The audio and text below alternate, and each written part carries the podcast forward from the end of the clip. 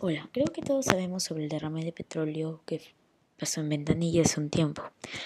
Este supuestamente fue ocasionado por un oleaje no malo em, causado por la erupción del volcán en Tonga, en donde se derramaron al menos 6.000 barriles de petróleo eh, de la refinería La Pampilla de la empresa Repsol.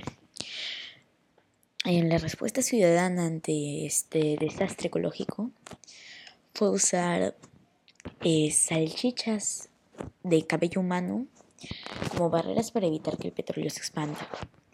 Em, esto debido a que el cabello humano es eh, oleofílico, mejor dicho, absorbe aceites y también es hidrofóbico, repele el agua. Esta, en un principio, fue la única medida tomada ante este derrame debido a la falta de respuesta de la empresa responsable. Em, porque estos derrames tienen que ser tratados de una manera profesional, eh, con maquinaria pesada, por ejemplo.